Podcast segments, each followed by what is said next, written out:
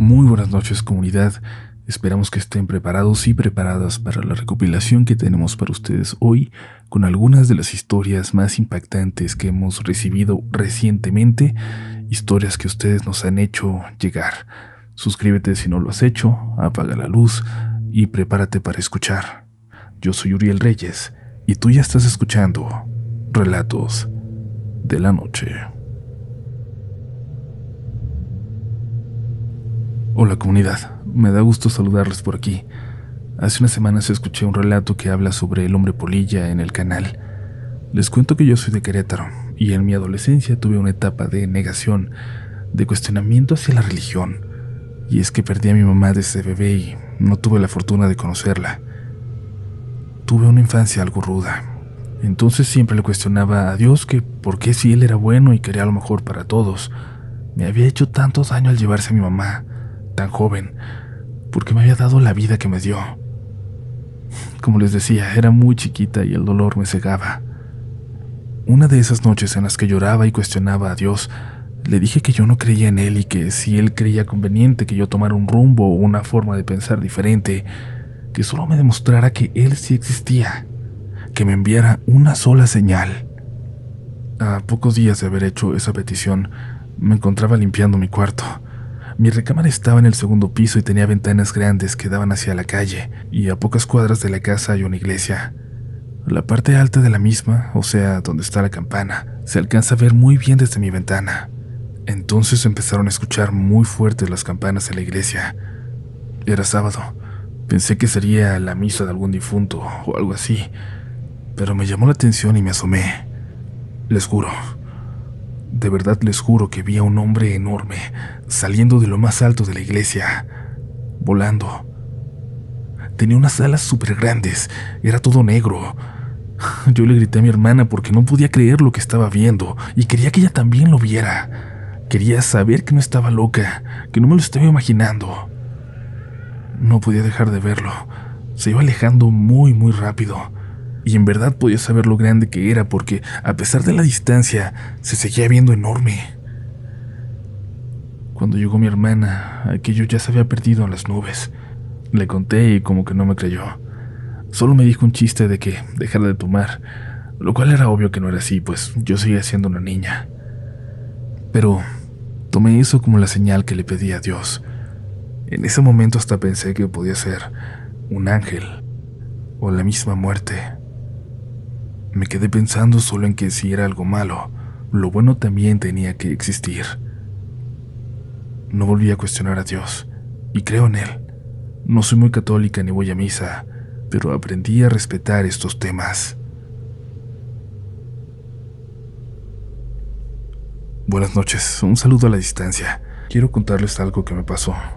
Yo también he tenido un encuentro con lo paranormal. En mis tiempos de adolescente se me ocurrió a mí y a una amiga buscar un trabajo de medio tiempo promocionando una marca de pasta dental. Teníamos que visitar casas y levantar encuestas de satisfacción. Unas noches antes de comenzar a trabajar ahí, empecé a tener una serie de pesadillas en secuencia, una tras otra, pero no entendía por qué ni de dónde venían. Una de esas noches soñé que estaba escondida en una camioneta, era color rojo y de doble cabina Iban dos hombres en la parte de adelante. Cuando se detuvieron y bajaron de la camioneta, yo aproveché para salir corriendo también, para tratar de escapar porque sentía que me iban a hacer daño. Pero entonces escuché el grito de una mujer pidiendo ayuda. Volteé y vi a estos dos sujetos tomando de las manos y piernas a una chica. Vi cómo la metían en una bodega. La amarraban y yo veía todo eso por una ventana. Ella volteó me miró directamente diciendo algunas palabras que por más que quise no pude entender. Y ahí me desperté. Fue un sueño horrible que me dejó un malestar que duró días. Una semana después nos tocó visitar un fraccionamiento muy conocido de la ciudad en donde yo vivía, y mi amiga y yo nos separamos al llegar para hacer las visitas. Comencé a tocar y a tocar en las casas, y de una de ellas salió una señora que, aunque se veía muy joven, Tenía una expresión de un profundo cansancio, con ojeras muy marcadas. Le pregunté si le podía realizar una encuesta y ella accedió. Me dijo que pasara, que iba a pagar el agua que tenía en la estufa. Noté mucha tristeza en ella, en la casa, y muchas ganas de hablar, de ser escuchada. Supongo que por eso aceptó la encuesta. Pero cuando pasé noté algo en la sala, en la pared más grande, la fotografía enorme de una quinceañera, de la misma chica que yo había visto en mis sueños. Un escalofrío me recorrió el cuerpo y mis nervios se hacían cada vez más evidentes. Cuando la señora volvió me atreví a preguntar quién era aquella chica de la foto. Me respondió que era su hija, pero que tenía meses desaparecida, que se estaba volviendo loca de dolor. Yo no supe qué hacer, no supe qué decirle. Mi sueño en realidad no tenía ninguna información, nada que pudiera ayudarle, pero Además estaba segura de que no iba a creerme, que parecería una loca. Decidí no decirle nada, pero aún hoy no supero esa experiencia. No sé si hice bien o no, pero me sigue doliendo la mirada de aquella chica, la mirada de su madre. Hola comunidad, quiero relatarles algo que le sucedió a mi maestra en su antigua casa. Ella me contó que se mudó con su esposo a ese lugar en el 2019. Una casa muy grande, de dos pisos, pero que se sentía con una vibra muy extraña, pues aunque fuera de día y encendieran las luces, la casa siempre se sentía oscura. Se sentía mucho frío. Cuenta que le daba mucha tristeza estar ahí. Pasaron los meses y llegó la pandemia. Como ella es maestra y tenía que estar en la mañana y en la tarde en mi instituto, casi nunca había estado en esa casa, pero llegada la pandemia, le tocó estar todo el día ahí, y sola, ya que su esposo se iba a trabajar y llegaba ya entrada la noche. Entonces más que nunca se sentía simplemente triste en ese lugar. Lloraba mucho, lloraba todo el tiempo, le cambiaban las cosas del lugar, le apagaban las luces y todo esto sucedía cuando estaba sola en casa. Nunca le pasaban cosas cuando estaba su esposo. La primera vez que le apagaron las luces fue de noche. Ella estaba en la sala con su celular y cuando se levantó para ir al baño lo dejó en la mesa frente a ella. Pero fue ahí que se apagaron en un momento todas las luces de la casa. Se volvió tan oscura que no podía vislumbrar nada en esa penumbra. Giró para buscar a tienta su celular, para prender la lámpara, pero no lo encontró. Y empezó a entrar en pánico cuando escuchó a su perro ladrar, pero tampoco lograba ubicar dónde estaba. Pasó un buen rato antes de que volviera la luz. Su celular en otro lugar, en un lugar distinto a donde lo había dejado. A partir de ese suceso mi maestra desarrolló un pánico total a esos momentos tan comunes en que se iba la luz en esa casa. Siempre tenía el celular a la mano por si se quedaba a oscuras. Y empezó a notar un patrón en todo esto. Debido al miedo, mi maestra ya sabía en qué momento se iba la luz, cuando iban a empezar a escucharse cosas extrañas, etc. Y ya sabía cuándo bañarse, cuándo lavar ropa, cuándo hacer limpieza. Se organizaba para soportar, porque había momentos en que esa vibra se sentía tan pesada que no podía hacer nada más que llorar. Ahí en la casa tenían un sofá cama con patas de metal, y cuando éste se movía provocaba mucho ruido. Ella empezó a escuchar cómo lo arrastraban por las noches, incluso estando en el otro extremo de la casa, en el segundo piso. Pero cuando despertaba su marido, aquel sonido se dejaba de escuchar. Por eso su esposo no le creía nada y al contrario, se iba generando en él un pensamiento de que todo lo estaba imaginando su mujer. Un día en que ella ya tenía tanto miedo que no soportaba estar a sola un minuto más, llamó a su hermana menor para que se quedara en la casa con ella. Su hermana llegó, platicaron por mucho rato pues tenían tiempo sin verse, y luego decidió quedarse a dormir. Y por la mañana al despertar, lo primero que le dijo su hermana fue, Oye, aquí asustan. Mi maestra le preguntó por qué, aunque sabía que la respuesta era que tenía razón. Su hermana le contó que por la madrugada le había despertado el sonido de pasos muy pesados que se acercaban por el pasillo. Encendió la lámpara de su teléfono, pero no había nada. Y escuchó los pasos una vez más, aunque ella estaba viendo con sus propios ojos que no había nadie ahí. El perrito de mi maestra estaba con ella, al pie de la cama, viendo a un punto fijo en la oscuridad. Su hermana ya no pudo dormir. Y bueno, otro fenómeno que marcó a mi maestra fue una noche en que un olor a muerto llegó de pronto a la casa. La inundó toda, un olor fuerte e intenso. Nunca habían olido algo así. Definitivamente no era un animal. Como les dije, la casa era muy grande y aún así el olor inundaba todo. Cada rincón de la casa, excepto el piso de arriba, el olor parecía detenerse en las escaleras, como si hubiera una barrera invisible que no le dejara pasar. Su esposo y ella pasaron toda la noche buscando de dónde provenía ese olor, ese horrible olor, hasta que dieron con una araña, una araña normal, de tamaño pequeño, ahogada en la fuente del patio. Y estaban seguros que ese era el origen de ese olor. Mientras más se acercaban, más insoportable se volvía. Tomaron a la araña y la echaron en una bolsa. La tiraron lejos de ahí, pero incluso así, algo de ese olor parecía haberse quedado impregnado en esa zona de la casa. Pero habría un último suceso que sería la gota que derramó el vaso. Pasó en una ocasión en que mi maestra fue a ayudarle a su mamá con unos arreglos que tenía que hacer en su casa. Su esposo descansaba al día siguiente y se quedaría solo en casa mientras mi maestra estaba con su mamá. Ella no esperaba ver a su esposo hasta el día siguiente en la tarde, pues le había avisado que saldría temprano con unos amigos. Sin embargo, ella recibió una llamada a las 2 de la mañana. Su esposo le pidió que regresara a casa, que pasara por él, y no quiso darle más detalles. Cuando mi maestra llegó a recogerlo, lo encontró fuera de la casa con la cara entre las manos y con unas ojeras enormes. Él no le quiso contar nada hasta que llegaron a casa de su mamá. Ahí le dijo que llegó a la casa a eso de las 12 de la noche.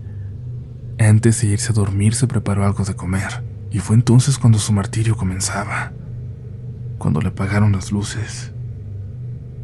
En la oscuridad él alcanzaba a distinguir bultos, siluetas, espectros que no quiso describirle a su mujer. Él siempre había sido escéptico, no creía en ese tipo de cosas, por lo que verlo en ese estado de shock, muerto de miedo, hizo que mi maestra entendiera automáticamente la importancia de lo que acababa de ocurrirles. Aún así pasaron varios días antes de que se fueran de esa casa, cuando la dejaron a la mitad de la noche. Mi maestra despertó cuando su esposo le tocó el brazo. Se incorporó y prendió la luz. Él tenía los ojos muy abiertos y se le notaba que estaba muerto de miedo. Le rogó que se fueran de ahí. Ella le dijo que pronto, pero él dijo que no, que tenían que irse en ese momento. Salieron a las 3 de la mañana de esa casa, apenas con lo que pudieron llevar en una maleta. Se fueron a casa de su suegra y le contaron lo que habían vivido en ese lugar. Días después, ya más calmados, regresaron a esa casa por sus cosas. Dejaron a su perrito en casa de su suegra. Intentaron apurarse porque ninguno de los dos quería pasar más tiempo ahí. Y un olor a orina empezó a llenarlo todo. Esta vez no buscaron de dónde provenía, solo se apuraron para salir por fin de ahí. Cuando guardaban las últimas cosas en cajas, notaron que la casa se fue tornando más y más oscura, a pesar de que era de día. Mucho tiempo después supieron que el dueño original de aquella casa, el que la construyó, se había colgado en ese lugar. Se había quitado la vida y, según dicen, cuando una persona se cuelga, después de morir se... se orina. Nunca pudieron quitarse ese dato de la cabeza cuando piensan en aquel olor que llegó de repente, cuando estaban por irse de ese lugar. Hola comunidad, esto ocurrió en una ciudad del estado de Zacatecas. Mi domicilio se encuentra a unos 20 metros de una tienda de esas que están en todas partes y muchas veces abiertas toda la noche. Ya saben cuál les digo. La ventana de mi cuarto queda justo enfrente de esta. Los encargados de la tienda son dos señores mayores y, por lo tanto, nunca se queda abierto toda la noche. La gran mayoría de las veces se cierra y apagan las luces a eso de las 12 de la madrugada. En una ocasión, unos amigos y yo nos encontrábamos en mi casa, festejando el cumpleaños de uno de ellos. Era la una y media de la mañana. Las bebidas se nos estaban acabando. Uno de ellos asomó por la ventana y me dijo que la tienda seguía abierta, con las luces encendidas, que deberíamos aprovechar e ir a surtir suministros.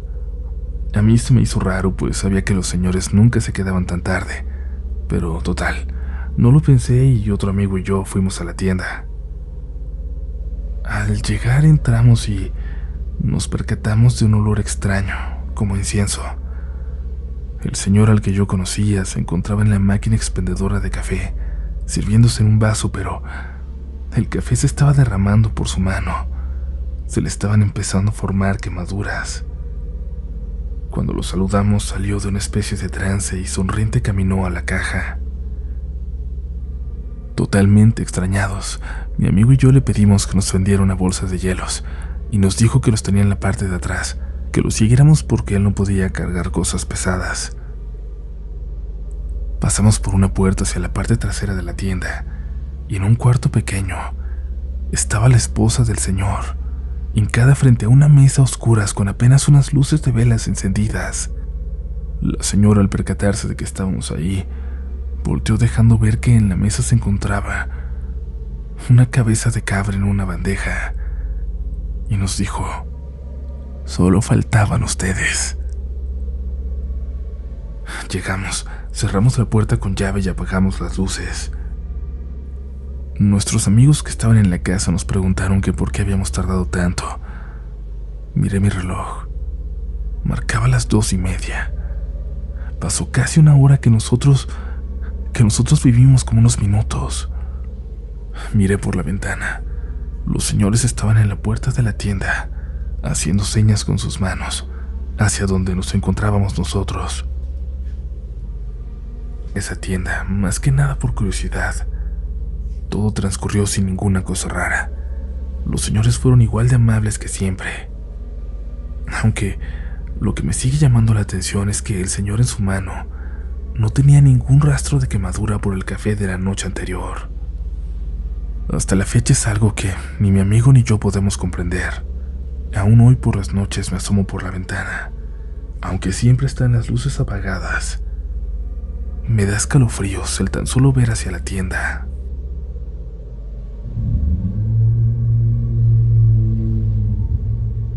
Y también te invitamos a ser parte de la mejor comunidad de todo Internet, de la comunidad Relatos de la Noche. Lo único que tienes que hacer es suscribirte a este espacio, para que también no te pierdas ni un solo nuevo episodio. Recuerda que si entras a rdlnoficial.com vas a encontrar mucha información sobre todo lo nuevo en este proyecto, un formulario para dejarnos tu historia por allá y claro, como siempre, te invitamos a seguirnos en tu red social favorita. En todas estamos como RDLN Oficial.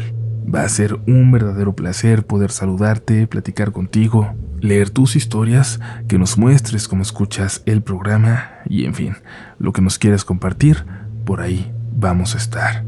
Pero ahora es momento de continuar. Sigues escuchando relatos de la noche.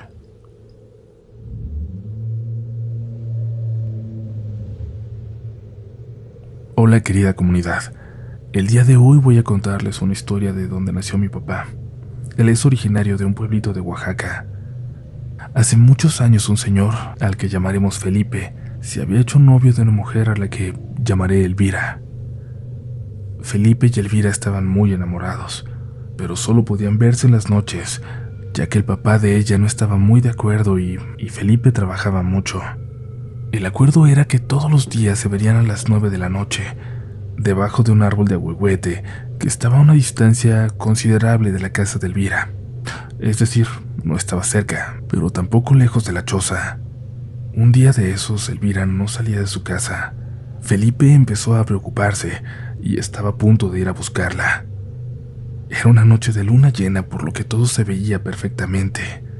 Y así vio que entre la maleza apareció una figura. Era ella, Elvira, pero tenía la piel más pálida de lo normal y estaba vestida con un vestido blanco, de un blanco sumamente brillante. Se acercó a él muy despacio, poco a poco. Luego le dio un beso. Felipe, aliviado, le dijo, Mujer, ¿por qué tardaste tanto? Son casi las 10 de la noche y apenas apareces. Elvira no dijo nada. Solo le sonrió y con su dedo índice le señaló a la luna. Felipe volteó mientras la abrazaba. Pero cuando regresó la vista a su amada, este era un cadáver envuelto en el mismo vestido pero sumamente sucio. Felipe se quedó inmóvil. Cuando pudo reaccionar, aventó aquel cuerpo descompuesto que aún tenía abrazado y salió corriendo. Al otro día vio a Elvira, pero él la quiso ignorar. Ella le siguió y le pidió perdón por no haber llegado la noche anterior. Dijo que su papá se había puesto muy borracho y que ya no había tenido oportunidad de salir. Felipe se puso pálido. No dijo nada y tampoco volvió a ver a Elvira. ¿Ustedes ¿Qué creen que fue lo que se le apareció a Felipe?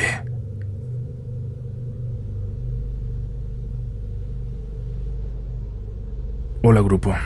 La verdad es que hace mucho que pienso si contar esto porque, a pesar de que amo todo lo paranormal, me cuesta trabajo abrirme en este aspecto.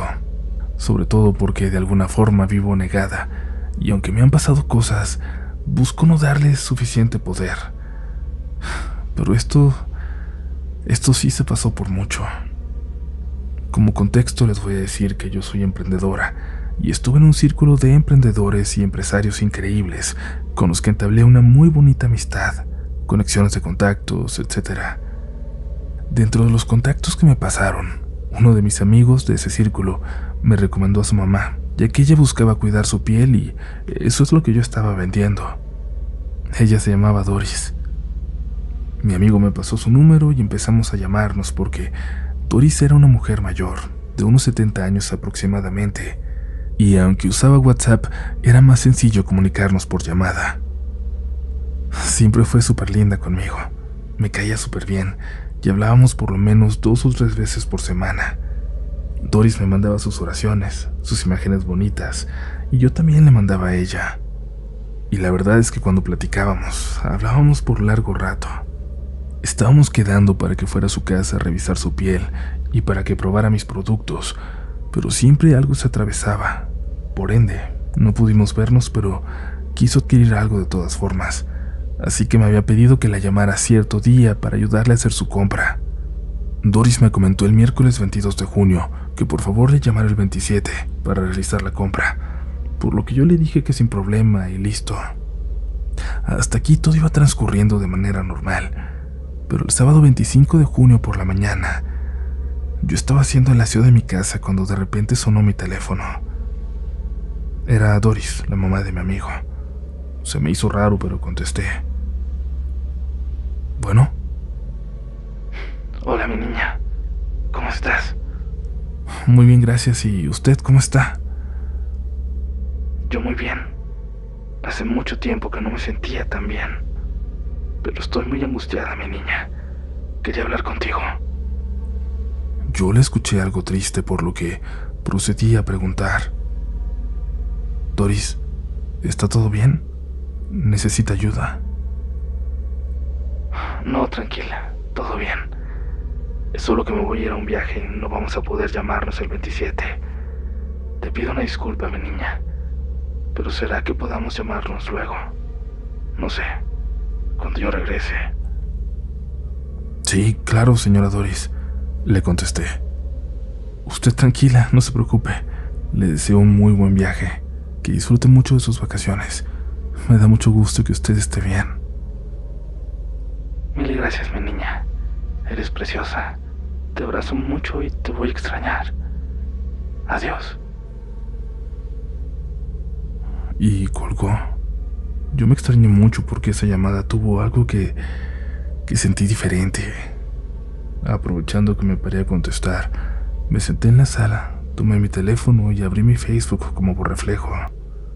Me quedé helada. De verdad me acuerdo y se me pone la piel de gallina. La primera publicación que salió fue de mi amigo. Había subido una foto de su madre y decía, Mamá falleció hoy en la madrugada. Nos faltaron muchas cosas por vivir, mamita linda. Te amo por siempre. ¿Cómo? ¿Cómo que en la madrugada? Eran las nueve y yo acababa de hablar con ella. Una llamada de un minuto y era su voz, su teléfono. Y lo primero que hice fue devolver esa llamada, pero su teléfono ya aparecía desactivado. Mi esposo salió del cuarto y dice que me vio de espaldas, parada solo viendo el teléfono. Él me preguntó con quién hablaba y yo no pude decirle nada. Me quedé en shock. Definitivamente no sabía qué había pasado. Estaba pálida. Solo me puse a llorar de la impresión, de lo feo que sentía por mi amigo y por la señora, que era súper linda. Le dije a mi esposo lo que pasó. Le enseñé la llamada. Me dijo que eso no era posible, pero que sí me había escuchado hablar con una señora, que incluso alcanzó a escuchar su voz al otro lado de la línea. Cuando me calmé, le di el pésame a mi amigo. Pero no le he dicho nada más. Me imagino que el dolor de perder a una madre es insoportable. No quiero que piense que me burlo de él. También quisiera decirles que hace tres semanas me volvió a llamar ese mismo número. Me quedé otra vez inmóvil, sin respirar, pero no pude contestar. No pude hacer nada. Después creí que era mi amigo, que tal vez traía el teléfono de su mamá, pero no. Cuando intenté responder ya se había terminado la llamada. Llamé de vuelta y ese número ya no existía. Pero espero que ya no me llame y que por favor esté bien donde quiera que esté. A ustedes, a alguien, le ha pasado algo así. Hola, les comparto una historia muy cortita que le pasó a un tío. El domingo pasado fue a una tortillería y al llegar entró y le pidió las tortillas a la señora que trabaja ahí, una persona de la tercera edad que siempre está ahí. El local es pequeño, un cuarto que tiene una barra cubierta de madera, que es donde la viejita tiene la báscula, la nevera y las tortillas. Y la barra sirve también como división entre la señora y su clientela. Pero aquí empieza el suceso paranormal. La señora le sintió con la cabeza, pero se agachó como para recoger algo. Mi tío le sonrió y volteó hacia la calle. Y justo en ese momento iba entrando otra señora igualita a la que le acababa de pedir las tortillas. Llegó preguntándole cuántos kilos iba a llevar. Y él, extremadamente confundido, le dio vuelta a la barra para asegurarse de que no había nadie detrás. La señora lo notó pálido. Le preguntó si todo estaba bien. Mi tío, asustado obviamente, e incrédulo de lo que acababa de pasar, le explicó a la señora lo sucedido. Ella solo se persinó y le entregó las tortillas. Al llegar a casa nos lo platicó y la verdad es que sí nos dio miedo, ya que es un lugar muy cercano donde vamos todos los días a comprar. Y ahora, al menos a mí, me dará mucho pendiente encontrarme con lo mismo que se topó mi tío.